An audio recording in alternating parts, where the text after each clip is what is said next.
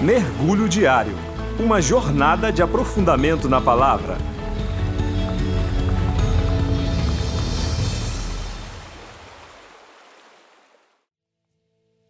Olá, meu nome é Marília e hoje nós vamos mergulhar no texto de Hebreus, capítulo 5, dos versículos 5 ao 10, que diz: Da mesma forma, Cristo não tomou para si a glória de se tornar sumo sacerdote mas Deus lhe disse: Tu és meu filho, eu hoje te gerei.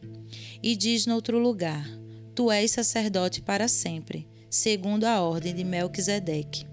Durante os seus dias de vida na terra, Jesus ofereceu orações e súplicas, em alta voz e com lágrimas. Aquele que o podia salvar da morte, sendo ouvido por causa de sua reverente submissão Embora sendo filho, ele aprendeu a obedecer por meio daquilo que sofreu. E uma vez aperfeiçoado, tornou-se fonte de eterna salvação para todos os que lhe obedecem, sendo designado por Deus sumo sacerdote, segundo a ordem de Melquisedeque. Nesse trecho, o autor de Hebreus chama a atenção do sumo sacerdote, segundo a ordem de Melquisedeque. Apesar de não sabermos nada da origem, morte e genealogia de Melquisedeque, sabemos que era rei em Salém e que havia recebido os direitos de sacerdote do próprio Deus. Melquisedeque abençoou Abraão e com isso acabou se elevando acima de Levi, descendente de Abraão. O autor de Hebreus usa essa analogia para elucidar a superioridade do sacerdócio de Cristo sobre o de Arão. Por um lado, Jesus assemelha-se ao sumo sacerdote, porque também ofereceu sacrifício, como era da função dos sacerdotes. Por outro lado, ele não ofereceu um sacrifício de um animal, mas um maior, ele ofereceu a si mesmo. Jesus é o Cordeiro de Deus que tira o pecado do mundo.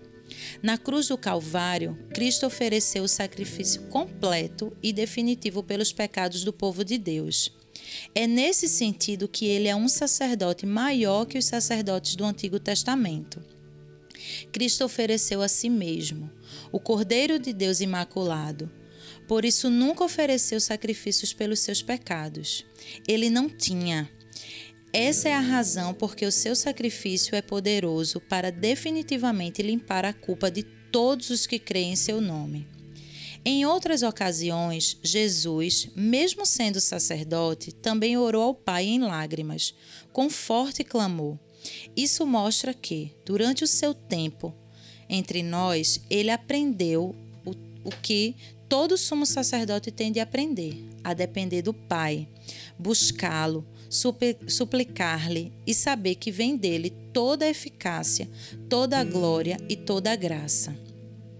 Nesse contexto, Jesus possuía várias credenciais para nos ministrar graça e misericórdia.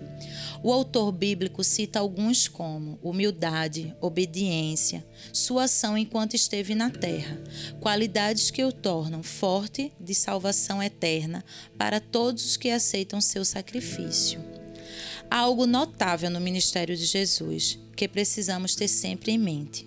Jesus ofereceu orações e súplicas em alta voz e com lágrimas, aquele que o podia salvar da morte.